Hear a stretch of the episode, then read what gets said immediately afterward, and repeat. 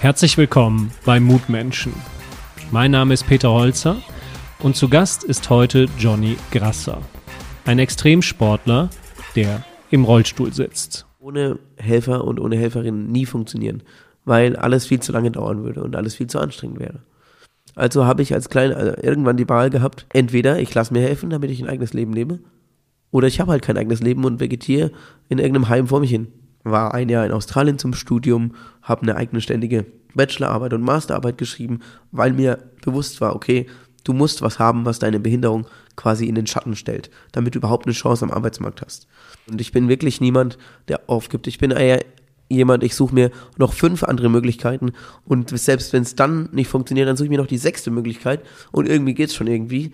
Also ich finde manchmal könnte man sich weniger beschweren und einfach mal machen und dann ja, funktionieren halt Dinge mal nicht und dann mach's halt nochmal und probier andere Lösungen aus. Und ich war schon immer ein äh, Plädierer dafür, nicht immer nur zu sagen, alle anderen müssen sich ändern, nur ich nicht. Wenn ich mit einer Behinderung hier lebe, dann bin ja auch ich Teil einer Gesellschaft. Und wenn ich im Rollstuhl sitze, dann schützt mich dieser Rollstuhl, sorry für den Ausdruck, verdammt nochmal überhaupt nicht davor, ein Arschloch zu sein. Johnny ist von Geburt an behindert. Tetraspastik in der schwersten Form. Eigentlich sollte er nicht in der Lage sein, eigenständig zu sitzen, zu stehen oder zu gehen. Aber er ist Chef seines Lebens und schafft Dinge, die eigentlich unmöglich erscheinen. Er springt im Schwimmbad mit dem Rollstuhl von einem siebeneinhalb Meter hohen Turm. Die Mud Masters sind eines der größten Hindernisparcoursrennen. Hier ist er 16 Kilometer mitgelaufen und im Jahr 2022 kletterte er auf den 400 Meter hohen Zuckerhut in Rio de Janeiro. Sein Buchdebüt trägt den Titel Mich bremst niemand aus. Die Würde des Menschen ist unantastbar. So steht es in unserem Grundgesetz. Dies gilt für jeden Menschen, von Geburt bis zum Tod. Doch wir wissen, dass wir dies nicht immer in unserer Gesellschaft gewährleisten. Wer sich einmal mit alten Menschen beschäftigt und sich teilweise die desaströsen Zustände in der Pflege anschaut, weiß, es kann jeden treffen. Auch für Johnny machen wir es als Gesellschaft nicht immer leicht, würdevoll durchs Leben zu kommen aber er strotzt vor positivem Lebensmut und lässt sich nicht von seinem Weg abbringen.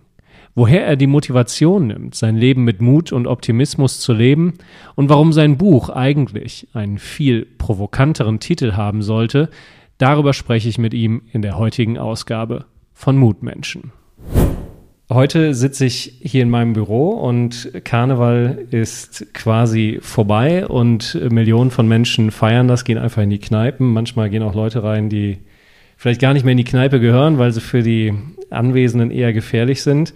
Mein heutiger Gast durfte aber auch nicht rein, obwohl er sicherlich alles andere als gefährlich ist. Johnny, schön, dass du heute hier bist. Ja, danke für die Einladung. Das ist mal ein interessanter Einstieg in den Podcast. Ähm, aber ja, äh, dieses Jahr ist es ein bisschen besser gewesen, aber du hast recht. Äh, es ist oft so, dass ich nicht rein darf an Karneval aus Angst, es wäre für mich zu gefährlich oder für die anderen, nur weil ich im Rollstuhl sitze. Nur weil du im Rollstuhl sitzt. Ähm, ja. Deswegen darfst du nicht in die Kneipen? Oder in die Clubs. Also es ist, gibt ganz wenige in Köln, die mittlerweile sich darauf einlassen. Aber man, ich verstehe auch ein bisschen warum. Wenn man sich überlegt, wenn irgendeine Person sich im Nachgang beschweren würde, hey, wieso war der da? Ich bin über den drüber gestolpert, wie auch immer. Der nimmt zu viel Platz weg, der fährt den Leuten vielleicht mal über den Fuß. Dann hat der Kneipenbetreiber oder die Kneipenbetreiberin ein Riesenproblem. Und ich kann verstehen, dass das halt einfach schwierig ist, oftmals so dieses Risiko, dass mir was passiert, dass anderen was passiert und dass man dafür dann am Ende belangt wird, nicht eingehen zu wollen. Und dann kommen wir halt bei dem Thema raus, dass es in meinen Augen super schlimm geworden ist in Deutschland, was das anbelangt, dass man für sein eigenes Handeln keine Verantwortung mehr übernehmen möchte teilweise oder darf. Und das ist halt, weil letztendlich entmündigt man mich dadurch. Wenn ich zweimal sage, ich komme damit klar und mir das trotzdem verwehrt, entmündigt man mich ja, mir für mich selbst die Verantwortung zu übernehmen. Aber das liegt doch im Trend unseres Zeitgeists, oder? Dass, Leider schon, äh, ja. Der Staat immer mehr dazu tendiert, bestimmte Regeln zu erlassen, um für ein gutes Leben zu sorgen. Es gibt ja politische Parteien, die auch äh, Teil der sogenannten Ampelkoalition sind, die hingehen und was weiß ich, den Zuckergehalt von äh, Nahrungsmitteln vorschreiben wollen, nur um uns davor zu bewahren, dass man im Supermarkt gar keine schlechten Kaufentscheidungen mehr treffen kann, heißt nichts Ungesundes mehr kaufen kann. Äh, diese Bevormundung, die fühlst du also auch, dass sozusagen, wie soll ich das sagen, die Regeln des Zusammenlebens hier dir sagen, wie du leben musst? Sie tun das indirekt, einfach deshalb, weil ich glaube, wir in Deutschland sehr viele Schwierigkeiten noch damit haben, mit jemandem mit Handicap normal umzugehen. Häufig aus Angst, weil wir nicht wissen, wie wir damit umgehen sollen. Und dann hast du es ja einfach mal selber umgedreht. Ne? Also du bist mit deinem Rollstuhl ja unterwegs gewesen und zwar nicht nur auf, äh, wie soll ich sagen, üblichem Terrain, wo man halt so unterwegs ist, wenn man durch den Alltag geht, sondern du bist auf einen Turm hoch. Äh, und ich habe äh, gelesen, siebeneinhalb Meter. Wie kommt man darauf, mit einem Rollstuhl auf einen siebeneinhalb Meter hohen Turm hoch zu, ja, was denn eigentlich? Fahren, klettern, schieben? Ja, er wurde hochgetragen, ich bin hochgestapft und dann bin ich runtergesprungen damit. Ähm, ja, man kommt darauf aus der Thematik, über die wir gerade geredet haben. Diese soziale Isolation, die ich so erfahre aufgrund meines Handicaps, die war irgendwann so krass, dass ich halt alle Bemühungen, die ich unternommen hatte, nicht so richtig funktioniert haben. Dass Leute eben keine Angst haben. Und dann habe ich mir irgendwann gedacht, jetzt muss ich mal was machen, was den Leuten die Angst mal ein bisschen nimmt oder was den Leuten mal vor Augen führt, dass das völlig unbegründet ist, so viel Angst zu haben oder so viele ja, Berührungsängste in, dem Fall. Äh, und es muss was sein, was jemand ohne Rollstuhl auch macht oder ohne Handicap, aber was du eben nie von dem Rollstuhlfahrer im ersten Moment erwarten würdest. Und dann saß ich beim Schwimmtraining am Beckenrand und guckte so rum und dann ist mir der Sprungturm an der Sporthochschule in Köln ins Auge gefallen. Ja, und dann war die Idee geboren und dann habe ich das im Jahr 2017, eine Woche später, einfach umgesetzt. Und zack, runter. Äh, aber bevor wir da jetzt nochmal tiefer reingehen, äh, erklär uns doch mal, warum sitzt du denn im Rollstuhl? Grundsätzlich würde ich nicht sagen, ich sitze im Rollstuhl, sondern ich habe einfach eine Bewegungseinschränkung oder ein Handicap oder wie auch immer, äh, weil ich den Rollstuhl nicht mag, aber ihn natürlich brauche. Ähm, ich bin drei Monate zu früh geboren und dann kam es noch zu Behandlungsfehlern am neunten Tag und aufgrund dessen hatte ich dann einfach äh, einen Krampfanfall, einen relativ langen mit und das bedeutet einfach Sauerstoffmangel im Gehirn. Und letztendlich habe ich als Folge, Entschuldigung, habe ich als Folge davon äh, eine sogenannte Tetraspastik. Das heißt, wenn man es jetzt ganz simpel erklärt, aufgrund von einer Fehlstörung im Gehirn oder im zentralen Nervensystem ist meine Grundmuskelspannung ungefähr bis zu dreimal so hoch wie bei einem Nichtbehinderten und ich sollte eigentlich so unkontrollierte Muskelzuckungen haben. Und da ich mit einer Tetraspastik die schwerste Form habe, sollte ich nicht mal in der Lage sein, zum Beispiel sich die Zähne zu putzen, zu essen, zu gehen, zu sitzen, ja, sondern 24-7 auf eine Vollbetreuung angewiesen sein eigentlich. Das hast du ja vorhin schon mal angedeutet, äh, dass du dir nicht vorschreiben willst oder vorschreiben lassen willst, was du kannst, was du darfst. Natürlich klar, an Gesetze halten äh, ist ja logisch, aber ja. ich sag mal, das, was möglich ist und auch die persönliche Entscheidung, was für dich machbar ist und äh, was für dich auch ein Risiko ist, was du bereit bist zu gehen. Jetzt hast du gesagt, du müsstest ja eigentlich noch nicht mal in der Lage sein, dir die Zähne zu putzen. Jetzt sehe ich aber, du bist heute hier gegangen, du ähm, sitzt alleine jetzt hier in einem normalen Stuhl und du machst ja auch noch wahnsinnig viel mehr. Du hast ja auch heute einen Kollegen dabei und ihr wart heute schon schwitzen. Was, was tust du denn, um all das zu können, was eigentlich von deinem Körper her nicht möglich wäre? Viel Training tue ich dafür. So gesehen seit. Definier mal viel. Drei bis vier Stunden jeden Tag ungefähr verschiedenes Training. Jetzt gerade nicht so, nicht so viel, weil ich mich nach Rio immer noch so ein bisschen da wieder ranarbeiten muss. Ähm, aber im Endeffekt seit, ja, seit ich auf der Welt bin, früher meine Eltern und dann natürlich irgendwann ich selbst und immer wieder zu versuchen, das, was sich verändert im Körper, wieder wegzutrainieren. Und das geht von ganz vielen verschiedenen Therapien früher, eben über verschiedene Trainings wie ähm, Laufband, Radfahren, Skateboardfahren, Klettern, Schwimmen, ähm, Krafttraining, den ich glaube, ich habe jetzt, ich glaube, ich habe nichts vergessen, aber es reicht auch. Ähm, du hast ja gesagt, da ist so ein hoher Muskeltonus drin. Ich habe in deinem Buch gelesen, die Ärzte hätten mal berechnet, normalerweise wärst du um die 1,80 Meter groß geworden. Ja. Tatsächlich bist du wie groß? Tja, kommt auf den Tag an, würde ich sagen. Ein, irgendwas zwischen 1,53 und 1,60 würde ich mal sagen. Äh, weil ich einfach durch die hohe Muskelspannung extremes Hohlkreuz habe. Und äh, ja, man kann sich das so vorstellen, wie wenn ich halb sitzen würde, während ich da aber trotzdem stehe. Und dann geht natürlich viel an, an Körpergröße verloren, einfach durch diese hohe Muskelspannung. So, jetzt haben wir ja beide ja eins gemeinsam. Wenn ich beim Training bin, sagt mein Trainer mir immer, ich soll auf die Form achten, äh, also die Übungen exakt machen. Und wenn man sie exakt macht, sind ja. sie natürlich viel anstrengender. Das heißt, bei mir geht es vielleicht eher darum, dass ich mich richtig anstrenge und nicht ein bisschen ausweiche. Aber bei dir ist es bei der Form ja nochmal was völlig anderes, weil die Übung kannst du ja gar nicht einfach so machen aufgrund der normalen Statur, sondern welche Rolle spielt denn überhaupt das Thema Form einnehmen bei dir, wenn es um Training geht? Letztendlich ist es ein sehr, sehr wichtiges Thema und ich bin da sehr penibel, ähm, weil ich sein muss. Also mein Training ist erst dann effektiv, wenn ich meinen Körper in eine anatomisch gerade Position wirklich zwinge. Ähm, das hört sich jetzt brutal an. Ich, man muss auch so ehrlich sein, es ist es, wenn man es von außen sieht auch, sind Autospanngurte, Gummibänder, meine Helfer, die mir irgendwo hintreten. Ähm, ja, und letztendlich. Also, das muss man ja nochmal präzisieren. Ich habe ja Bilder gesehen, die ziehen und zerren und zwar mit brachialer Kraft an dir, nur dass du irgendwie mal gerade stehst, um dann Kniebeugen zum Beispiel eine Kniebeuge zu machen. Ja. Also hast du quasi doppelten Trainingseffekt. Erstmal gerade kommen und ja. dann noch die Übungen machen. Ja. Und letztendlich ist es halt immer ein Spiel zwischen mir und der, meinem Körper oder der Spastik. Alles, was sich ver verändert im Körper, muss ich mir sofort wieder überlegen, wie kriege ich das hin? Wie kriege ich das wegtrainiert? Möglichst simpel, aber effektiv. Ja. ja.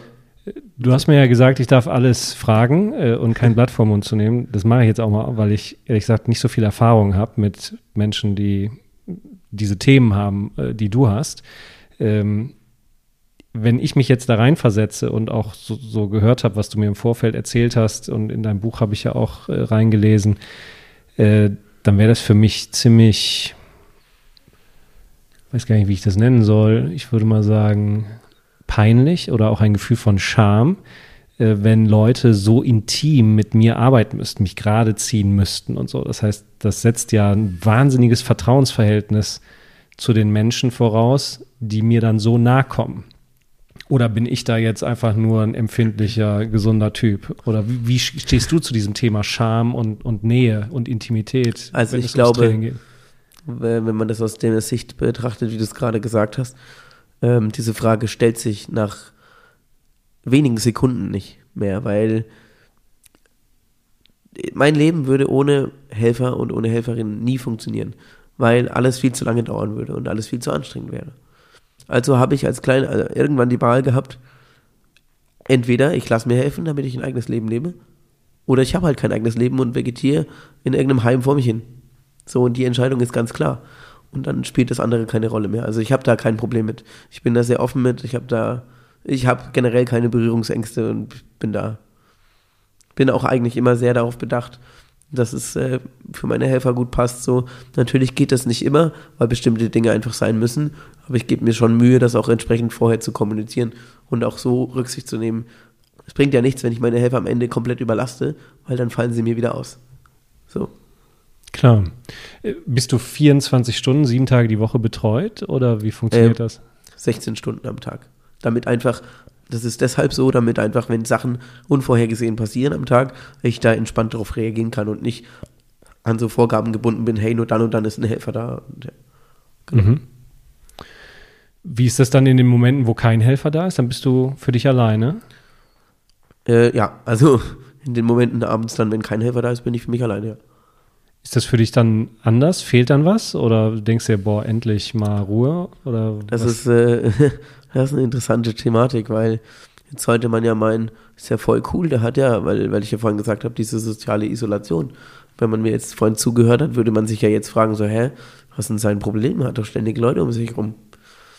Und äh, hier sitzt Amon gerade neben mir und ich weiß, dass Amon das einordnen kann.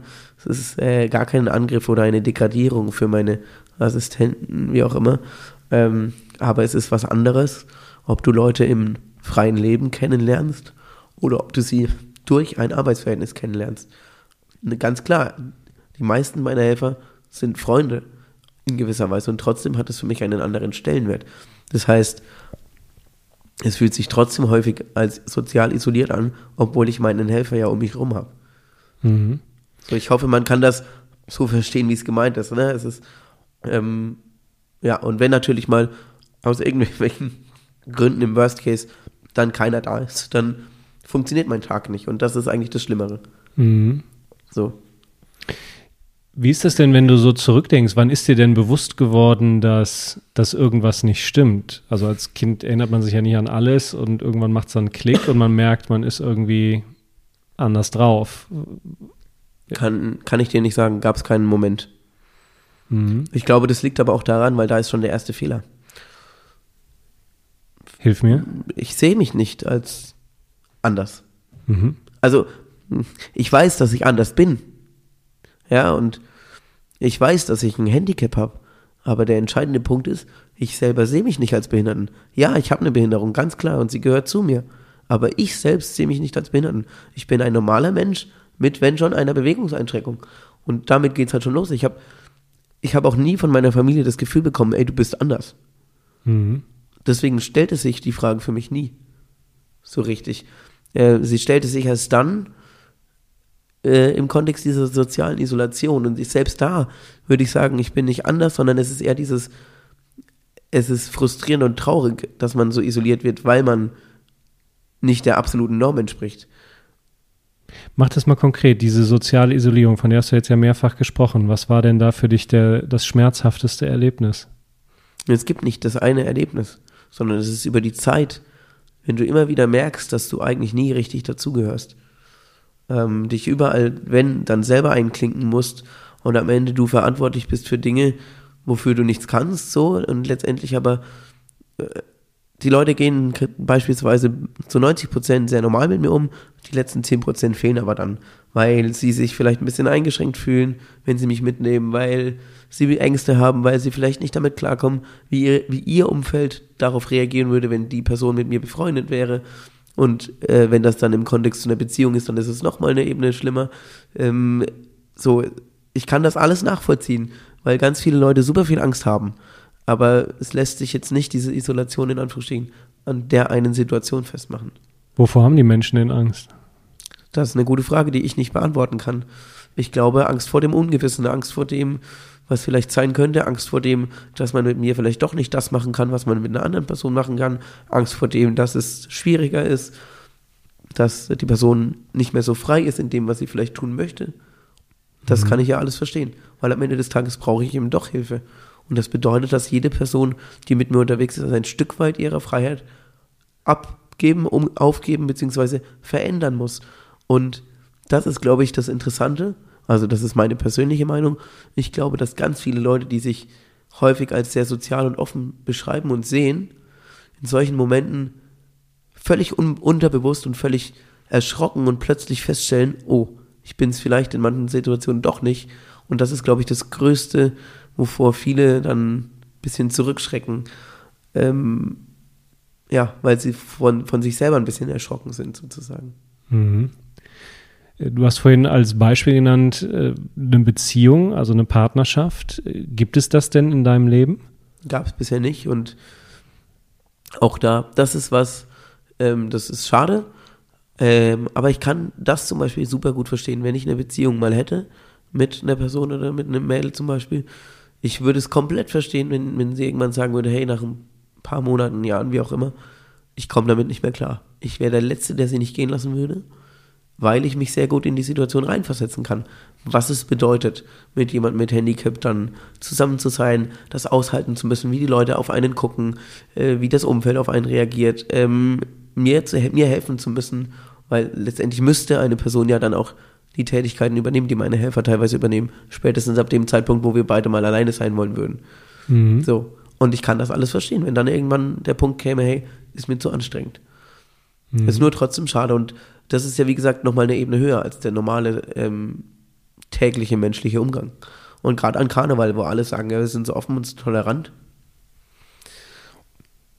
dann seid's doch mal. Also dann seid's doch einfach mal und traut euch mal, das auszuprobieren. Mhm.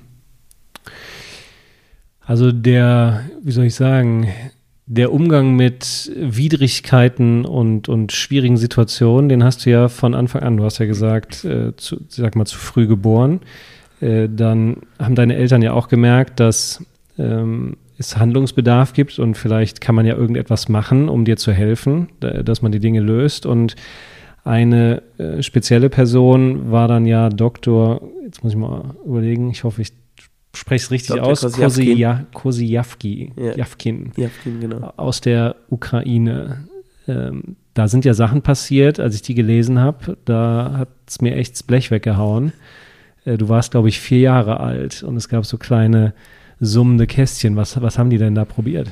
Also grundsätzlich äh, waren wir dort. Es ist ja immer so, wenn du ein behindertes Kind hast, dann suchst du nach jeder kleinen Möglichkeit, die sich irgendwie bietet, um deinem Kind das Bestmögliche an Training, Therapie, wie auch immer zuteilwerden zu lassen, weil du weißt als Elternteil ja überhaupt nicht, was passiert mit meinem Kind, wird es später mal. Meine Mutter hat immer gesagt, sie hat am meisten Angst davor, dass ich als erwachsenes, äh, erwachs- erwachsener Mann noch krabbelnd durch die Welt gehe.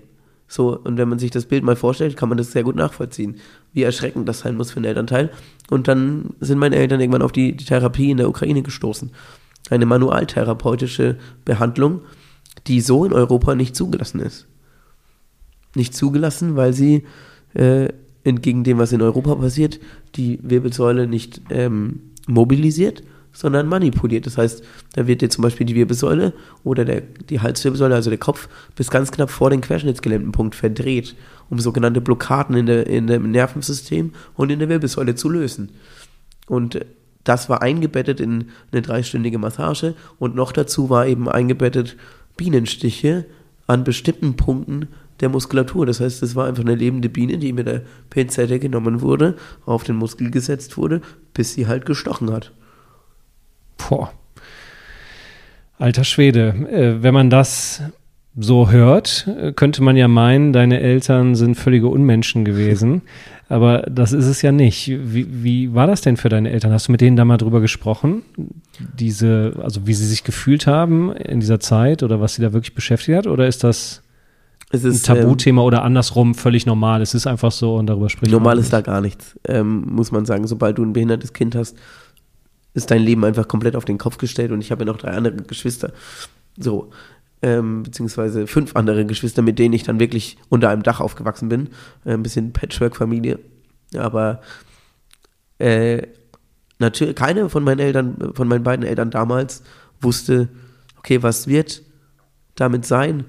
Es ist immer eine Frage, okay, wie weit fordere ich ihn, wie weit fördere ich ihn, wie weit, in Anführungsstrichen, ist es vielleicht auch eine Qual für alle. Am, am Ende ist es für alle Beteiligten eine Qual. Wenn meine Eltern erzählt haben, ja, wenn du an dem einen Tag dich gefreut hast, weil du was erreicht hast, dann bist du am nächsten Tag aufgestanden und warst völlig frustriert, weil du das Gefühl hattest, es ist nichts passiert. Und so ging das über Jahre. Und der entscheidende Punkt ist aber, dass meine Eltern nie aufgegeben haben, immer nach neuen Wegen zu suchen und immer weiter daran zu arbeiten, mich ganz normal überall mit hinzunehmen, um mich wirklich zu fordern. Und ich glaube, das zeigt ganz gutes Spannungsfeld. Natürlich ist immer ein Risiko dabei und man fragt sich sicherlich häufig, okay, ist das so gut, was ich da mache? Und andererseits bin ich sehr froh, dass meine Eltern so streng und so hart mit mir umgegangen sind, äh, weil ich könnte heute sonst nichts.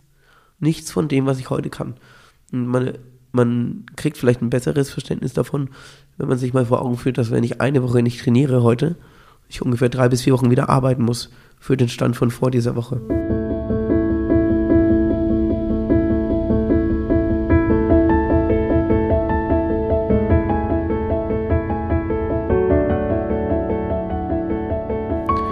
Äh, Das kenne ich äh, aus eigener Erfahrung. Aber wahrscheinlich muss ich länger Pause machen äh, als du, um so stark wieder zurückzufallen.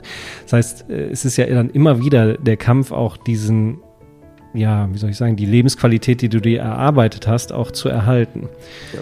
Ähm, aber dieser Kampfeswille, den hast du ja in vielen Facetten gehabt. Du hast ja auch äh, studiert, mehrfach sogar.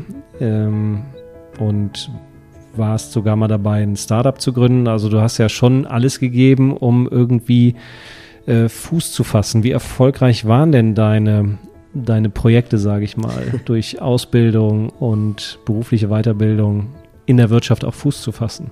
Das ist jetzt immer eine Frage, wie man das betrachtet. Wenn ich es von, von vorne betrachte, Wo ist vorne? in der Schule, Mhm. dann würde ich sagen, sehr, sehr, sehr steinig und schwierig. Und daher kommt auch die Aussage, es ist nicht gewollt, eine Inklusion in Deutschland, beziehungsweise dass jemand wie ich ganz normal am Leben teilnimmt. Wenn ich es von hinten betrachte, von jetzt gerade, muss ich sagen, bin ich jetzt auch mittlerweile auf einem ganz guten Weg. Aber es war sehr, sehr viel Aufwand und Energie, die da reingeflossen ist. Mhm. Mach mal ein Beispiel. Warum ist das schwer? Warum denkst du, dass Inklusion nicht gewollt ist? Könnte viele Beispiele bringen. Ähm, also angefangen hat es in der Schule, wo ich anfangs eine Lehrerin hatte, die sehr, sehr effektiv und sehr einfach sich darum gekümmert hat, dass meine Klassenkameraden mir helfen beim Schulranzen etc. Dann wurde mir von Eltern durch eine Initiative, wurde ich gezwungen, einen Zivildienstleister an die Seite gestellt zu haben und zack, war ich vom Klassenverbund isoliert und damit auch von meinen damaligen Freunden. Das ist dann eingeschlafen. Ähm, auf das Studium übertragen ging es dann los mit dem Kampf mit den Behörden, Geld zu kriegen für meine Helfer, die ich brauche, um den Alltag zu bestreiten. Und ich habe mich letztlich für ein Sportstudium entschieden, was natürlich, wenn man, wenn man sich das anhört, so Behinderung und dann Sportstudium, langt sich jeder an den Kopf und zeigt mir jeder den Vogel und auch meine Familie hat lange ähm, nicht gewusst, okay, ist es so gut, was ich da mache? Ja, verstehe ich. Aber in jedem anderen Studiengang hätte ich nicht mal 10% von dem Training einbauen können, was ich brauche. Und ich wäre massiv zurückgefallen. Da bin ich mir mittlerweile extrem sicher. Ähm, ich habe allerdings nicht gedacht, dass ich so hart auf die Schnauze falle. Damit. Was heißt das? Ähm, damit man das einordnen kann, ich war, habe dreimal in der Bundesliga gearbeitet als Praktikum, war ein Jahr in Australien zum Studium, habe eine eigene ständige Bachelorarbeit und Masterarbeit geschrieben, weil mir bewusst war, okay, du musst was haben, was deine Behinderung quasi in den Schatten stellt, damit du überhaupt eine Chance am Arbeitsmarkt hast. Hatte nach dem Master drei abgeschlossene Studiengänge, weil ich zum Master noch parallel in einer anderen gemacht habe. Und dachte, ja, okay, das reicht ja, dass du mal zum Bewerbungsgespräch eingeladen wirst. Tja, fast 900 Bewerbungen und nicht einmal eingeladen worden. Boah. Und ich meine, immerhin gab es eine ehrliche Antwort. Das war ein Vorstandsmitglied von einem großen Konzern, der dann mal angerufen hat und gesagt hat, ja, wissen Sie, Herr Grasser, Sie passen eigentlich perfekt auf die Stelle, aber es ist viel lukrativer, die Strafgebühr zu zahlen, als die Quote zu erfüllen. Das ist ganz schön hart, aber es war wenigstens mal ehrlich. Mhm. Und es zeigt halt, wo das Problem liegt. Da geht es nicht darum, was man für Kompetenzen mitbringt. Und aus, ist jetzt meine persönliche Sicht, aber aus meiner Sicht bringen zumindest ich, viele andere Behinderte vielleicht auch, ganz viele Qualifikationen und Fähigkeiten mit, die wir heute als Soft Skills und als Führungskräfte Qualitäten beschreiben, weil ich muss mein Helferteam führen, koordinieren, die ganze Bürokratie dahinter beachten. Ich muss mich tagtäglich, mehrmals täglich auf neue Situationen einstellen. Ich muss kreative Lösungen finden, immer wieder neu. Das sind also alles Prozesse, die ich über Jahre perfektioniert und trainiert habe. Also all das, was für ein Unternehmen eigentlich definitiv ein Vorteil sein kann. Mhm. Spielt aber keine Rolle in dem Moment. Also kann man ja schon sagen, dass du äh, kämpfst für deine Haltung, sowohl physisch als auch für deine inhaltliche Haltung, Position zu beziehen. Äh, aber wenn man natürlich immer wieder enttäuscht wird und äh, ich sag mal im übertragenen Sinne Schläge auf die Niere kriegt, dann zwingt einen das ja auch irgendwann auf die Knie, oder? Ich meine, also wie viel Schläge oder wie viel Enttäuschung, Frust und, und Traurigkeit hält ein Mensch aus? Gab es diesen Punkt mal, dass du sagst, äh, boah, Alter, äh, kämpfen, kämpfen ist ja gut, aber irgendwann muss man auch mal gewinnen, sonst ähm, muss man sich auch mal grundsätzliche Fragen stellen. Ja, also den Punkt gab es tatsächlich mal, da ist über ganz viele Jahre sehr, sehr viel schiefgelaufen. Ähm, auf verschiedensten Ebenen. Und ich bin wirklich niemand, der aufgibt. Ich bin eher jemand, ich suche mir noch fünf andere Möglichkeiten und selbst wenn es dann nicht funktioniert, dann suche ich mir noch die sechste Möglichkeit und irgendwie geht es schon irgendwie. Ähm, aber im Jahr 2017 war dann mal zu Ende damit, weil einfach über Jahre hinweg meine körperliche Verfassung schlechter wurde. Das mit den, mit den Jobs war, dann hatte ich bei einem Startup einen Job, äh, als Head of Innovation, bin aber da zehn Monate lang nicht bezahlt worden, obwohl ich einen Arbeitsvertrag hatte. Ähm, all diese Dinge und letztendlich hat das in der Summe irgendwann dazu geführt, dass ich mir sehr, sehr ernsthaft die Gedanken darum gemacht habe, mir das Leben zu nehmen. Äh, ja, und das muss ganz viel heißen bei mir, weil, wie gesagt, ich bin keiner, der aufgibt. Und ein großes, großer Punkt war dabei, mein Sport ist immer mein Ventil gewesen für all die Rückschläge, für all die Sachen. Und das wurde irgendwann immer, immer schlechter und schlimmer. vor allem das Fahrradfahren, was immer so meine Leidenschaft war und mein Leistungssport eigentlich werden sollte, ja, funktionierte irgendwann nicht mehr. Ich habe das letzte Mal am 18. September 2017 das Fahrrad bewegt. Ähm, ist auch interessant, dass ich das immer noch so genau weiß und zeigt ja schon, was für einen Stellenwert das alles hat. Und letztendlich hat immer weniger funktioniert. Ich musste immer mehr zusehen, wie mein Körper abbaut und dann traten diese sozialen Isolationen viel, viel mehr zutage, auch in meinem Kopf, weil ich eben nicht mehr den Sport hatte als Ventil, um das alles wegzustecken, weil es eben nicht mehr funktioniert hat, weil ich immer weiter rückwärts gefallen bin, auch körperlich, und damit auch meine Lebensqualität immer weiter abgenommen hat, egal was ich gemacht habe. Ja, und irgendwann war ich an dem Punkt, wo es mir dann gereicht hat. Und, Aber was ja. heißt darüber nachgedacht? Nachgedacht oder auch versucht? Oder? So konkret, dass ich schon Termine hatte in der Schweiz für einen äh, Sterbehilfeverein. Mhm. Puh, da ist man ja schon ziemlich weit. Ja. Was hat dich denn zurückgerufen?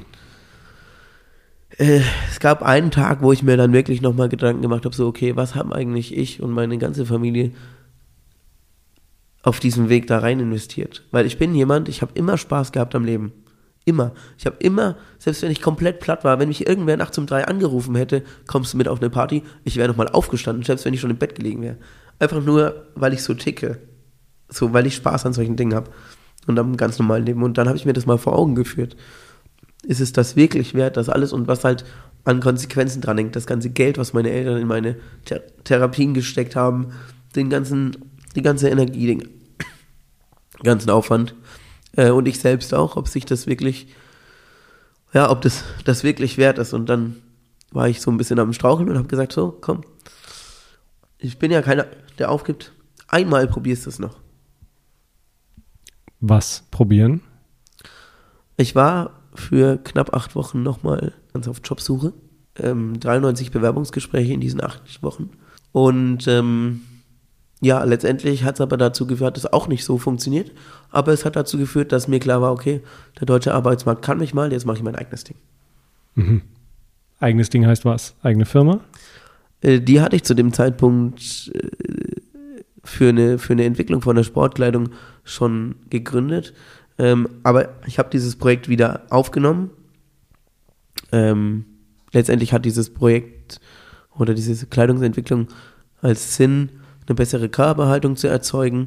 Und zwar nicht passiv, sondern dadurch, dass es die Anatomie des Körpers ausnutzt, um den Körper selbst dazu befäh zu, zu befähigen, gerade zu stehen, gerade zu laufen und energieeffizienter zu arbeiten. Das Ganze gekoppelt mit Sensoren zur Belastungsdatenerfassung und für Sensoren für die medizinische Auswertung von zum Beispiel Parkinson-Kranken und für den Leistungssport integrierte äh, Sensorik für die Positionsbestimmung auf dem Spielfeld. Ähm, ja. Alter Schwede, kommt der Sportstudent durch, ja? Ich habe mich schon immer für Innovation interessiert und ich war schon immer kreativ und letztendlich ist die Idee aber nicht wegen einem Sportstudenten entstanden, sondern wegen meinem Handicap. Aha äh, weil ich, als ich beim SC Freiburg Praktikant war, einen Spieler zur Betreuung hatte und der eben Schwierigkeiten hatte. Und daraus hat sich dann eben diese Idee ergeben, weil ich einfach durch mein Handicap äh, mir Gedanken immer über die Anatomie mache und dann auf diese Lösung kam. Und die Lösung wollte ich damals schon in die Kleidung integrieren. Oder habe mir damals schon gedacht, irgendwann muss das mal in die Kleidung. Und dann habe ich halt immer wieder über Jahre das versucht weiterzuentwickeln mit dem ganzen Know-how, was ich dann angesammelt hatte. Und ja. Aber, aber mal konkreter. Ich meine, wenn man einen Termin macht äh, zur Sterbehilfe in der Schweiz und sagt, ich habe keinen Bock mehr, äh, dann aber wieder volle Lebensmotivation äh, zu kriegen. Also wo, woher nimmst du denn dann den Bock aufs Leben und den Willen, morgens aufzustehen? Ich meine, die Leute, die so durchs Leben straucheln, die haben ja alle Stress. Jeder hat ja seinen Stress. Ja, also ich glaube, scheiß Kollegen hat irgendwie Probleme mit der Familie, äh, denkt an den Krieg, Inflation oder sonst was. Die Leute haben graue Wolken und denken sich, also lohnt sich alles nicht mehr. Äh, also sag du uns mal, woher nimmst du denn deine Kraft dann aufzustehen und wieder Gas zu geben? Also ich glaube, einer der Gründe sind einfach, die äh, ist ein wesentlicher Teil die Routine meines Trainings. Die gehört seit Tag 1 jeden Tag zu meinem Alltag. Und dann läuft jeder Tag da gleich ab? Immer morgens gleiche Zeit? Oder wie nicht immer, aber es ist immer Teil meines Tages, irgendwie. Mhm. Und das war ein Punkt, ich habe das einfach wie so ein Roboter durchgezogen. Ich war, würde ich mal behaupten, geistig nur noch zu 10% anwesend, aber ich habe es durchgezogen. So. Nicht denken, einfach machen, ja? Ja, das ist halt so, das lief dann so auf Autopilot. Mhm. Ähm, die Motivation war dafür nicht da, aber es lief trotzdem. Und letztendlich habe ich, ähm, ja, der Turnaround kam einfach dann an, an dem Punkt zu wissen, scheiß auf den deutschen Arbeitsmarkt, jetzt mache ich mein eigenes Ding. Das war so der erste Schritt in die Freiheit, weil das einfach so im Kopf dann so das, der Turnaround war und dann fing es eigentlich an mit einem Projekt, mit einem Skateboard. Ähm, ich war zwei Jahre vorher auf den, Deutsch, auf den deutschen Hochschulmeisterschaften im Surfen als Zuschauer und habe mir damals gedacht, ich will das auch. Und habe mir dann, nachdem ich äh, eben beschlossen hatte, ich mache jetzt mein eigenes Ding, im Januar 2018 mir das wieder als Ziel genommen und habe angefangen, mir ein Skateboard zu Trainingszwecken zu bauen. Und dann hat, ist ein Dozent an der Sporthochschule, hat es mitbekommen und hat mich an eine Zeitung verwiesen, an Z, das junge Magazin von der Zeit. Und ähm, dadurch ist eine Medienpräsenz ins Rollen gekommen, die ich vorher weder geplant hatte noch gewünscht hatte. Und das hat mir aber Stück für Stück wieder ein Stück weit, ja, äh, neue Lebensmotivation gegeben, weil es mir so ein bisschen eine Perspektive gegeben hat, einerseits, und eine gewisse Wertschätzung andererseits. Und letztendlich äh, muss ich ja auch sagen, meine Helfer, die tagtäglich um mich herum sind, ich habe versucht, das weitgehend von denen fernzuhalten, dass es mir so geht. Nichtsdestotrotz hat es der eine oder andere vielleicht ein bisschen mitbekommen, weil die sind nicht dafür verantwortlich. Und das ist auch so ein Punkt gewesen, der, den ich mir ständig vor Augen geführt habe. Und die Summe aus all dem hat es mir ermöglicht, Stück für Stück da eben wieder rauszukommen. Mhm. Ja, dieses Gefühl von Zugehörigkeit, äh, das ist wahnsinnig wichtig. Ne? Ob als Kind in der Familie oder in der Clique, in der Jugend oder auch in der Firma, wenn man sich nicht zugehörig fühlt, dann ist es einfach wahnsinnig schwierig, ähm, ja. Leistung auch zu bringen, auch gute Leistungen. Ne? Und da kann man schon sich sehr stark selbst in, in Frage stellen. Ähm, wenn du an die Zukunft denkst, ähm, gerade auch mit den ganzen Erfahrungen, dass es eben nicht alles nur ein Zuckerschlecken ist und ein einfacher Weg, woher nimmst du denn ähm, Zuversicht und Motivation, jetzt weiterzumachen und, und, nicht aufzugeben? Also dein Buch heißt ja auch, äh, mich bremst niemand aus. Also so. Was genau treibt dich denn? Also mich treibt einerseits äh, der Hunger nach wirklich dem, dem Spaß am Leben und dem, dem Abenteuer auch irgendwie. Ich war halt schon immer, also ich habe eigentlich vom Grund naturell her habe ich immer gute Laune, wenn ich morgens aufstehe. Natürlich habe ich das auch mal nicht, weil ist auch okay, dass man das mal nicht hat, aber mich treibt schon an, dass ich was erreichen will. Ich will mein eigenes Leben leben und zwar so leben, dass ich irgendwann an dem Punkt bin, wo ich den Sozialstaat eben nicht mehr für meine Helfer brauche. Weil dann ist ein Haufen Arbeit weg und dann habe ich endlich die Freiheit, das tun zu können, was ich will. Und ja, wo auch immer das dann hinführt. Und ich glaube, einer der wesentlichen Punkte ist, ähm, du hast vorhin gefragt, warum ich, wie ich das mache mit der Motivation. Schau, wenn du heute einen Fehler machst, dann hast du vielleicht deine Konsequenzen in zwei Wochen, weil du irgendeinen Auftrag nicht kriegst. Oder in drei Monaten, weil irgendwer dir dann sagt, nö, ciao, wir arbeiten nicht mehr zusammen. Aber wenn ich was nicht mache heute, dann habe ich meine Konsequenzen morgen. Und wenn ich morgen was nicht mache, habe ich sie übermorgen. Das ist jetzt meistens im Training. Aber wenn du das dein Leben lang so, so übst, so durch die Welt und durch den Tag zu gehen, dann überträgt sich das automatisch auch auf deine anderen Handlungen. Und dann ist es deutlich einfacher, äh, mit solchen Sachen umzugehen. Und ich schaue deswegen auch sehr positiv in die Zukunft, weil es hat sich nach diesem Tiefpunkt sehr, sehr vieles ergeben. Und ich bin mir heute zu 100% sicher, ich werde nie wieder so tief sinken, weil es gar nicht geht, weil sich danach einiges ergeben hat und ich bin daraus viel stärker hervorgekommen, als ich gedacht habe. Ich habe dann auch den Weg ähm, gewählt, zu sagen, okay, ich lasse mich mal darauf ein, Vorträge zu halten, wo ich vorher gesagt habe, was, was soll ich den Leuten erzählen so? Ist halt nur mein normales Leben, kenne ich ja auch nur so. Äh, und das kommt erstens super gut an und ich habe einen entscheidenden Vorteil. Und das soll kein Bashing für andere Vortragsredner sein. Aber ich muss mir nichts aus den Fingern saugen. Wenn du das so und so und so machst, dann passiert das und das und das. Das ist erstens nämlich eine harte Lüge, weil das kann keiner vorhersagen. Und zweitens habe ich den Vorteil, ich war wirklich ganz, ganz unten und habe mich selbst ohne professionelle Hilfe da wieder rausgearbeitet. Und nichts anderes berichte ich in meinen Vorträgen. Ich berichte aus meinem Leben, aus meinen Projekten, die ich gemacht habe, wie steinig der Weg war, wie manche Dinge geklappt haben, andere Dinge nicht geklappt haben und wie ich damit umgegangen bin und wie ich ticke. Und dann muss jede Person selber entscheiden, was er oder sie daraus mitnehmen kann. Und das ist was, was ich mir über die letzten Jahre eben aufgebaut habe, was ich mir weiter aufbauen muss, weil es noch nicht reicht, um, um, unabhängig zu sein. Aber was mir schon erstens einfach eine, eine Aufgabe gibt und dadurch, dass ich sehr offen bin für neue Dinge, und ich glaube, das ist das Entscheidende, schaue ich sehr, sehr positiv auch in die Zukunft. Natürlich sind viele Dinge fragwürdig in unserer Welt zur, grad, äh, zur jetzigen Zeit. Äh, diese Diskussionen, ähm, wie man sich verhalten sollte, wie die ganze Welt sich gerade entwickelt, ja. Aber in jeder Krise liegt eine riesengroße Chance, denn sie zwingt uns alle neu zu denken, neue Wege zu gehen und neue Dinge auszuprobieren, auch wenn sie vielleicht im ersten Moment keinen Effekt haben. Irgendwann werden sie einen Effekt haben und wenn es nur ist, dass man eine Erfahrung gemacht hat, aus der man eben dann lernt.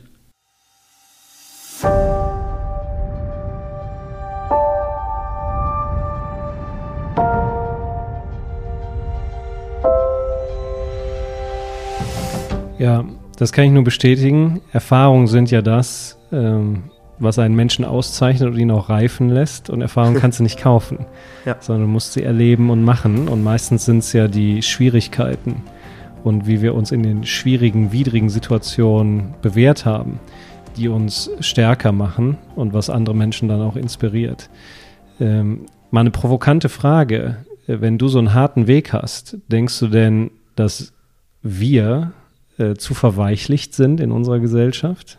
Wenn ich mir angucke, worüber sich Leute beschweren und worüber gequietscht wird, dass, keine Ahnung, das iPhone irgendwie auf einmal sechs Monate Lieferzeit hat oder in den Firmen entscheidet die Geschäftsführung, irgendwelche Kaffeeautomaten hinzustellen, dann wird gequietscht, dass der Espresso nicht lecker ist oder der Latte Macchiato zu kalt ist. Äh, da ist ja schon eine wahnsinnige Anspruchshaltung. In Gut, unserer, dass ich kein Kaffeetrinker bin. Ja, in unserer westlichen Welt. Denkst du, dass wir vielleicht zu bequem geworden sind? Mm, boah, es ist natürlich immer schwierig, weil es ist ein Stück weit anmaßend von mir, ähm, so eine Allgemeinaussage zu treffen, denn jeder und jede Person hat sein oder ihr Päckchen zu tragen. Manche sieht man vielleicht äußerlich wie mein Handicap, andere sieht man vielleicht nicht. Deswegen ist es immer ein bisschen würde ich das nicht so extrem sehen. Du formulierst immer bewusst mit Absicht provokant.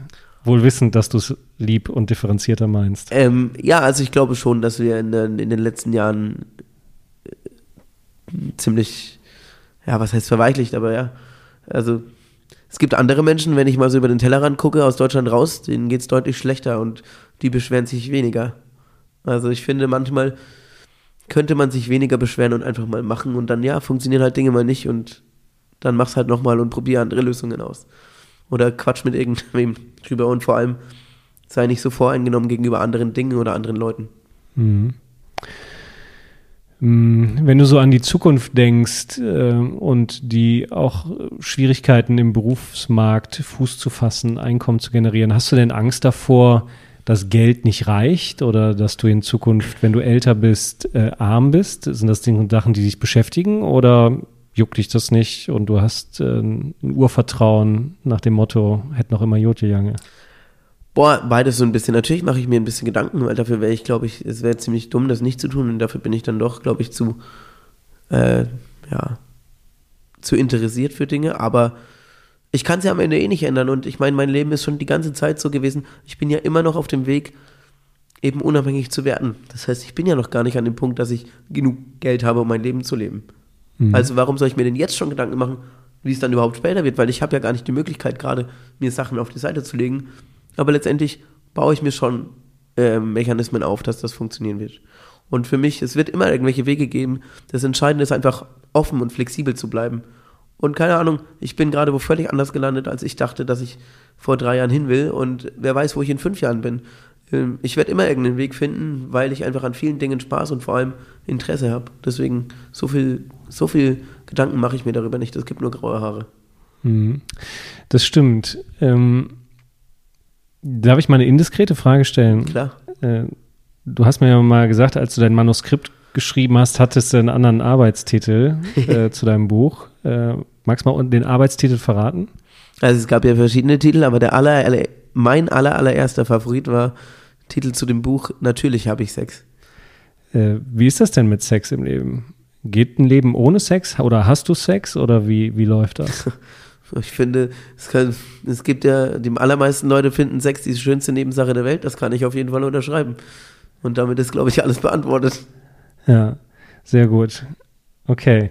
Ähm, diese dieser Wille und deine Motivation, auch dieses äh, das Leben genießen, sowohl äh, in Bars rein oder auch äh, dich sexuell auszutoben, äh, das hast du dir erhalten, trotz aller Widrigkeiten. Äh, gibt es denn manchmal auch Tage, wo du ins Gegenteil abrutschst und auch mal, weiß ich was, Hass, Wut oder irgendwie sowas hast? Oder bist du, ich sag mal, Die- wie so ein tiefenentspannter Mönch, der sagt, es ist wie es ist und äh, ich genieße das Leben trotzdem? Moment, Äh, trotzdem hast du ja durchgeschrieben, gestrichen, ne? Ja, ja. Deswegen.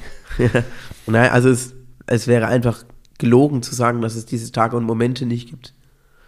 Aber ich glaube, ich bin Meister darin, mich über Dinge zu ärgern, ja, ist okay, aber ich bin auch Meister darin, sich hinzunehmen, abzuhaken und dann einfach straight zu überlegen, okay, entweder scheißegal oder wie geht wie geht's anders? So, ähm, ja, aber die Tage gibt's natürlich und es wäre völlig blauäugig und naiv zu sagen, dass es die bei mir nicht gibt. Ich bin auch nur ein Mensch.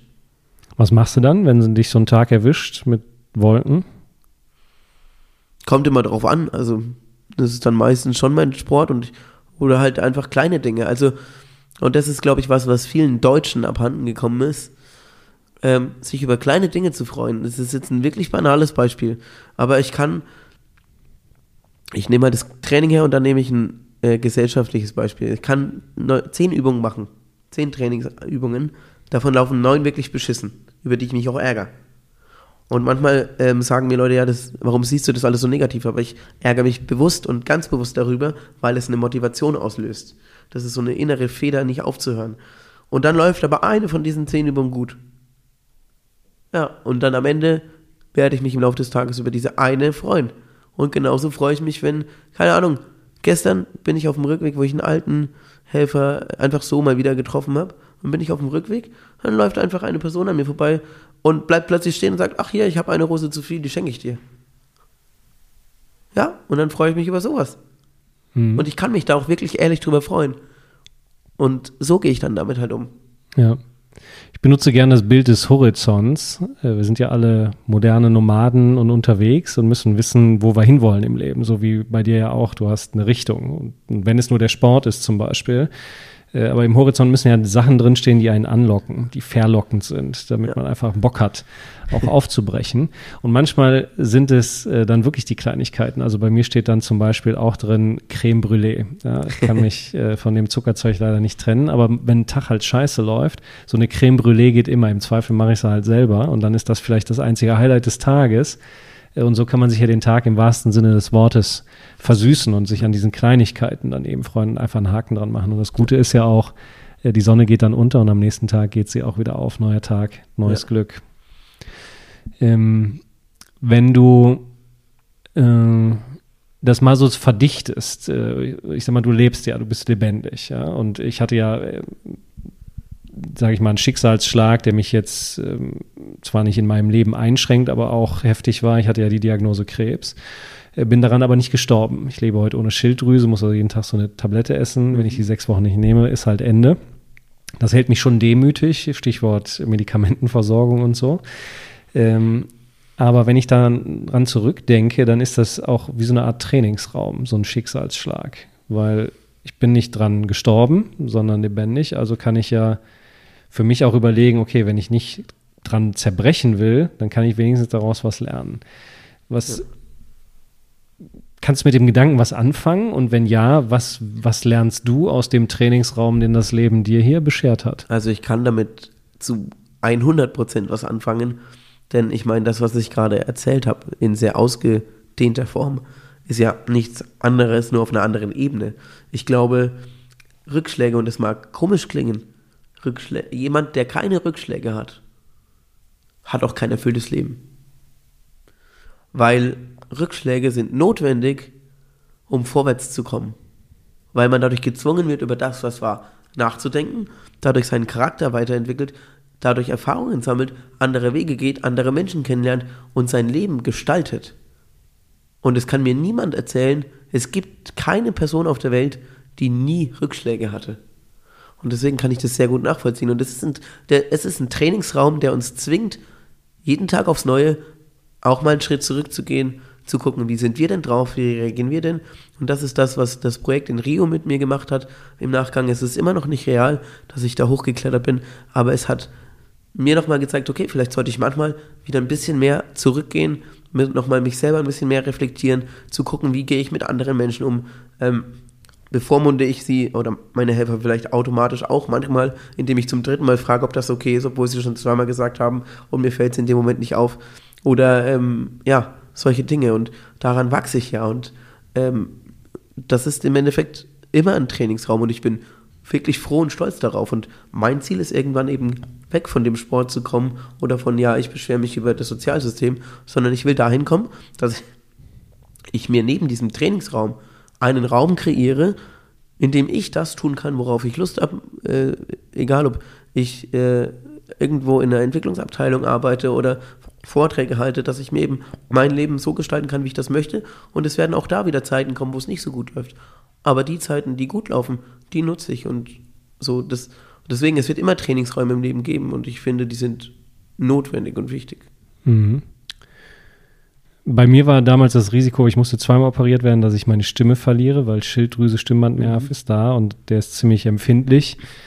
Ähm, und insofern war für mich die Botschaft, wenn ich das mal verdichte und sage, okay, was ist so die Kernlektion gewesen, auf die innere Stimme zu hören. Ich war damals in der Finanzindustrie unterwegs und war eigentlich unzufrieden, aber hatte nicht den Mut zu sagen, ich höre auf damit und fange nochmal neu an. Ich brauchte also diesen Schicksalsschlag, um dieser Stimme, sage ich mal, Gehör zu geben, aber dann auch den Mut zu haben, diese innere Stimme auszusprechen.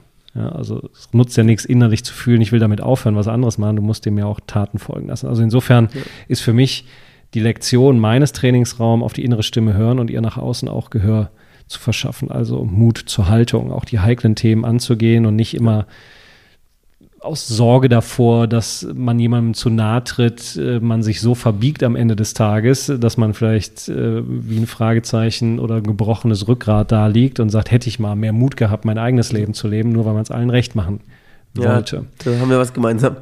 Insofern ist das meine Lektion. Wenn du de deinen Trainingsraum mal verdichtest, äh, siehst du dann die Lektion, die der Raum dir geben sollte? Oder sind es dann doch so viele unterschiedliche oder ist es Boah. vielleicht doch der Buchtitel hier? Mm, ich glaube, meine Lektion ist ein bisschen vielschichtiger.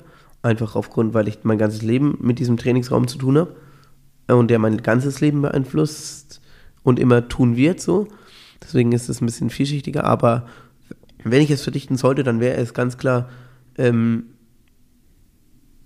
dass das Leben selbst das geilste Vorbild ist, was man haben kann. Und Wie meinst du das? Wenn mich jemand fragt, ob ich Vorbilder habe, dann muss ich ganz klar sagen, ja, das Leben, weil das Leben selber, es ist so faszinierend einerseits und so brutal andererseits. Und schauen wir mal aus dem Fenster, die Natur wird immer überleben, egal was wir Menschen machen. So sieht's aus, ja. So, und das Leben ist so schön, so mit allen Facetten, so, und es bietet so viel und wir, wir sehen viele Dinge immer so, so schlecht und so scheiße, obwohl sie es vielleicht gar nicht sind. Und das ist manchmal der Blickwinkel. Und das ist, glaube ich, was ich mitnehme. Für mich so, wenn ich das verdichte, so, immer an das Positive zu glauben und immer wirklich weiterzumachen. Geht nicht, gibt's für mich nicht. Dann, dann, dann muss ich mir halt Wege suchen. Natürlich wird es manche, ich werde in der Theorie nie in derselben Zeit einen 100 Meter Sprint laufen wie Usain Bolt. Heißt aber nicht, dass ich nicht gegen ihn antreten kann. Ich brauche halt drei Stunden länger. Aber angetreten bin ich dann trotzdem gegen ihn.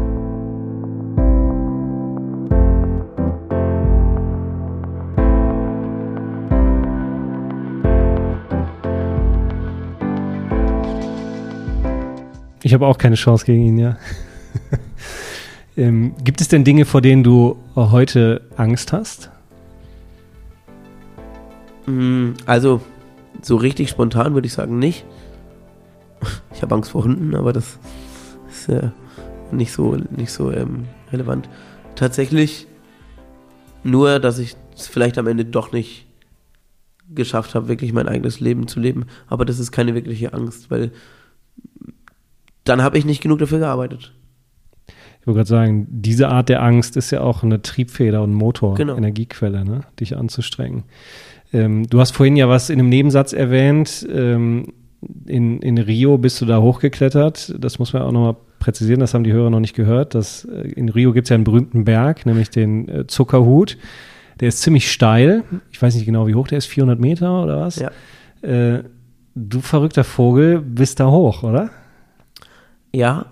Ähm, und äh, ich bin froh, dass es jetzt zu Ende ist, muss ich ganz ehrlich sagen. Wieso? Ähm, ich habe ja angefangen mit dem Sprung über Surfbrett äh, bis hin zum Mudmaster und dann eben dem Rio-Projekt. Immer Projekte gemacht und die haben immer dem Ziel gedient, also unterbewusst dem Ziel gedient, aus dieser Behindertenschublade rauszukommen. Mhm. Und ich habe gar nicht gemerkt im Verlauf dieser Projekte über die Jahre, dass die immer waghalsiger werden, immer anspruchsvoller und mich immer weiter über meine körperlichen und mentalen Grenzen bringen. Nur, um der Gesellschaft mal zu zeigen, dass ich ja doch normal bin. Mhm. Und ich habe bei allen Projekten richtig Spaß gehabt. Und dieses Rio-Projekt war, hat Spaß gemacht, war aber sau anstrengend, weil ich die ganze Logistik, die ganzen Sponsoren so alles alleine stemmen musste. Und am Ende hatten wir ein Team von vier Leuten, mit denen wir da hochgeklettert sind. Äh, man muss fairerweise dazu sagen, die anderen drei mussten verdammt viel leisten, dass wir da oben ankommen. Ich würde heute nicht sagen, dass ich da hochgeklettert bin, weil ich musste mehr hochgezogen werden als irgendwas anderes. Aber das Ziel war, oben anzukommen und wir sind oben angekommen. Ähm, und es ist, wie gesagt, noch nicht ganz real geworden. Für mich ist der wichtigste Lerneffekt daraus, dass ich weiß, okay, alle Projekte, die jetzt kommen, sind nur noch Projekte, die mir Spaß machen, aber die dienen nicht mehr diesem Ziel. Weil, wenn ich es jetzt nicht geschafft habe, dann nicht. Und das ist mein, ich mache mich manchmal vielleicht noch behinderter, als ich es bin. Und äh, ich muss eben manchmal auf mich selbst auch nochmal gucken, wie ich auf andere wirke. Und das ist mein Learning daraus. Und es hat einfach viel, äh, viel in mir nochmal ausgelöst in meinem eigenen Charakter. Und ich bin sehr froh, dass ich dieses Team in Rio dabei hatte, dass es am Ende alles so geklappt hat. Aber es hat mir eben auch nochmal viel den Spiegel vorgehalten, dass ich das nicht für andere tue, was ich hier tue auf dieser Welt, sondern äh, in erster Linie für mein Leben auch und für die Gesellschaft an sich. Jetzt sprichst du ja ein Thema an, ähm, was ja voll in unserem Zeitgeist ist. Es gibt ja sehr viele Minderheiten, die sicherlich berechtigterweise Minderheiten sind, aber auch andere, die sich künstlich zu einer machen. Ich könnte ja auch eine aufmachen, gegelte lange Haare. Die Menschen haben auch Vorurteile, wenn sie mich sehen, könnte ich auch anfangen hier äh, sagen, ich fühle mich diskriminiert. Es gibt also immer mehr Splittergruppen, die laut werden und von der Gesellschaft fordern, dass äh, wir uns ändern, dass die Masse sich ändert, äh, weil sie sich ständig auf den Schlips getreten fühlen. Jetzt hast du ja gerade gesagt, hey, vielleicht muss ich, also du Johnny, weniger empfindlich sein äh, mit dem Schicksal, was du hast, um einfach einen entspannteren Umgang damit zu finden. Ja. Ähm, ist das vielleicht der Weg, den für unsere Gesellschaft auch gangbarer ist, anstatt immer nur zu fordern, äh, auch bei sich selber anzufangen, sodass eine Brücke von beiden Seiten gebraut wird, anstatt immer nur mit dem Finger auf andere zu zeigen äh, und ihnen zu sagen, wie schlecht sie alle sind? Das ist ganz interessant, weil ich war eigentlich schon immer so unterwegs. Ähm, und Rio hat mir das Was, nur, noch mal mit dem Finger zeigen nein, oder nein, auch nein, in die eigene so, Nase packen? Nein, ich war schon immer so unterwegs, dass ich versucht habe, beide Seiten zu verstehen. Und ich war schon immer ein äh, Plädierer dafür, nicht immer nur zu sagen, alle anderen müssen sich ändern, nur ich nicht. Wenn ich mit einer Behinderung hier lebe, dann bin ja auch ich Teil einer Gesellschaft. Und wenn ich im Rollstuhl sitze, dann schützt mich dieser Rollstuhl, sorry für den Ausdruck, verdammt nochmal überhaupt nicht davor, ein Arschloch zu sein. So, ähm, Natürlich müssen sich viele Dinge ändern in Deutschland, gar keine Frage. Wir sind richtig rückständig, was viele Dinge anbelangt. Aber ich muss auch selber bereit sein, was dafür zu tun und kann nicht immer nur meckern, weil wenn ich nur meckere, dann erzeugt das genau das Gegenteil. Ähm, ich muss auch selber bereit sein, wie du schon sagst, von beiden Seiten aufeinander zuzugehen. Ich muss vielleicht mit manchen Dingen entspannter umgehen. Ähm, so, und ich mache das schon. Also ich, meine Auf ich war schon immer so, dass ich versucht habe, sehr humorvoll mit Sachen umzugehen, um den Leuten eben nicht dann vor den Kopf zu knallen, ey, warum verhältst du dich so? Sondern um auf eine humorvolle Art denen dann zu verdeutlichen, oh, war vielleicht nicht so cool. Und weil dann bleibt es bei den Leuten hängen. So, wenn ich, wenn ich umfalle, weil mich jemand umschmeißt aus Versehen, dann lache ich meistens. Weil irgendwie ist es schon witzig. Und ich könnte aber auch übelst drüber meckern. Warum hast du mich umgeschmissen? Ich bin behindert und äh, aber was erzeugt das beim Gegenüber? Nur Abwehrhaltung und das nächste Mal würde die Person Angst haben, auf die Person zuzugehen. Das heißt, wir würden uns weiter voneinander entfernen und das ist genau der falsche Weg. Es muss einen Mittelweg geben. Es haben beide Argumente haben immer ihre Berechtigung, finde ich, in gewisser Weise. Aber wir sollten mal wieder anfangen, ein bisschen mehr den Mittelweg zu gehen. Ähm, weil wenn ich nur sage, das ist falsch und das ist falsch und das ist falsch, dann kann ich nicht erwarten, dass sich was ändert. Ja, Also wenn ich äh, uns allen pauschal eine, eine Empfehlung oder einen Wunsch gebe, ist, dass wir alle uns einfach auch ein dickeres Fell zulegen, weil das Leben eben nicht immer nur angenehm und einfach ja. ist, sondern äh, die Widrigkeiten kommen. Du hast ja auch äh, vorhin aus deiner Sicht erzählt, dass Rückschläge auch zum Leben dazu zu, zugehören und wenn man dann zu dünnhäutig ist und zu empfindlich, kann man mit diesen Rückschlägen nicht gut umgehen und dann zerbricht man daran. Äh, ja, und wenn man dieses dickere so, ja. Fell hat, dann ist man auch nicht so empfindlich und so wie du ja auch beschrieben hast, man kann sich ja das ist natürlich eine hohe Kunst, äh, entscheiden, wie man reagiert, wenn einem was passiert. Also wenn du umgerannt wirst aus Versehen und hinfällst, kannst du dich ja entscheiden, ob du dich aufregst oder drüber lachst. Ja. Nur das bedeutet natürlich starke Impulskontrolle und Emotionen, die wie so ein wilder Hengst, der ungezähmt in der Prärie rennt äh, und in alle Richtungen donnert, auch wieder zu zähmen und äh, im Zügel zu halten, im wahrsten Sinne des Klar. Wortes. Das ist natürlich ein hoher Anspruch an einen selbst. Natürlich, aber auf der anderen Seite muss man sich auch mal verdeutlichen, die Person, die das macht, oder die Person, die fragt, ob sie mir helfen darf, die macht das ja nicht mit Absicht. Und wenn sie es mit Absicht macht, ist es was anderes, aber dann merkt man es. Und ja. dann ist auch gerechtfertigt, dass man entsprechend darauf reagiert. Das ist gar keine Frage. Aber wenn ganz häufig im Erstkontakt ist es gar kein böser Wille. Und wenn ich dann aber da mich schon, davon mich schon angegriffen fühle, dann hat die andere Person gar keine Chance. Und das geht mir ja genauso. Ich will ja auch nicht, dass mich jemand so, öh, du bist behindert, du darfst hier nicht rein. Das finde ich auch nicht cool. Klar. Also muss ich auch. Ja. Und ne, das ist ein hartes Gegenbeispiel. Ja. Und natürlich finde ich es nicht cool, dass ich an Karneval nicht rein darf. Aber ich habe auch verstanden, woher das kommt. Mhm. Ob, egal, ob ich das gut finde oder nicht. Aber dann muss ich halt Wege und Lösungen finden. Ja, man kann sich ja, also auf der einen Seite kann man immer hören, was man hören will. Und wenn man ja. das Böse hören will und die böse Absicht, dann hört man das auch immer. Oder man kann sich ja auch hinstellen und mal überlegen, äh, was ist eigentlich die Absicht der Person. Ja äh, in den anderen reinversetzen. Aber das ist natürlich anstrengend. Aber das ist ja eine gute Steilvorlage, äh, nachdem wir jetzt über dein Leben, dein, wie ich finde, wirklich spannend zu lesendes Buch, Mich bremst niemand aus, wie ich trotz Behinderung, trotz Behinderung durchgestrichen, das gefällt mir, ein Leben voller Sport und Abenteuer führe äh, und du einfach auch ein lebender Beweis dafür bist, diese Willenskraft zu haben, äh, den Sport zu machen, äh, die wahnsinnige Anstrengung, überhaupt erstmal in eine körperliche Haltung zu kommen, dass du die Kniebeuge machen kannst, ist ja nur symbolisch für die Willenskraft, die du hast und deinen Optimismus zu sagen, mich bremst niemand aus. Wenn du unseren Hörern jetzt mal was mitgeben möchtest oder was du dir wünschst, äh, was wir, jeder Einzelne, die Gesellschaft ändern können, damit wir auch in Zukunft äh, wieder mehr zusammenrücken, anstatt diese Spaltung zu haben. Was wünschst du dir denn? Also zuallererst würde ich mir wünschen, dass wir alle ähm, mal ein bisschen anfangen, jeden Tag als Neustart zu sehen und mal mit einem positiven Grund einer Grundoffenheit diesem Tag gegenübertreten und mal wieder entspannter miteinander umgehen. Also, dass wir ähm, einfach offen auf, auch auf wildfremde Menschen zugehen. Weil auch wenn wir vielleicht dreimal schlechte Erfahrungen mit dem Typ X gemacht haben, heißt es nicht, dass es beim vierten Mal wieder so sein muss. Und wer weiß, dadurch verpassen wir ganz viele Chancen. Das würde ich mir wünschen. Und nehmen wir uns doch mal bitte Kinder zum Vorbild. Ich liebe Kinder, wie die mit Sachen umgehen. Kinder haben vor nichts Angst.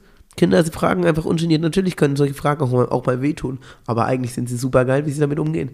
Äh, für Kinder sind meine Gehstöcke keine Gehstöcke und nichts Negatives. Nein, das sind zwei Extrabeine. Wie cool ist das eigentlich? Äh, so, und dieses Beispiel zeigt eigentlich schon, was ich mir wünschen würde.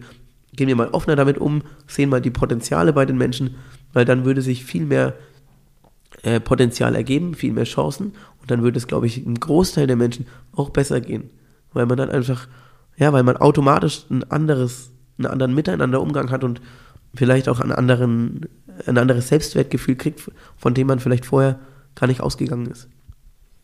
Ja, Johnny, vielen Dank, dass du so offen äh, uns hast teilhaben lassen an dem, was in dir vorgeht und an deinem Lebensweg. Wir sind ja Brüder im Geiste, beide vom Herzen überzeugte Sportler. Ähm, ich freue mich, dass du äh, trotz der Widrigkeiten einfach weitermachst, denn es macht uns am Ende nur stärker. Vielen Dank. Ich finde das sehr beeindruckend. Ja, danke, danke, dass ich hier sein durfte und ja, es macht mir auch Spaß und es ist schön, sowas mitgeben zu dürfen und jede Chance nutzen. Das ist halt das, was ich ja, mache und was ich hoffe, dass viele Menschen auch in Zukunft machen. Danke.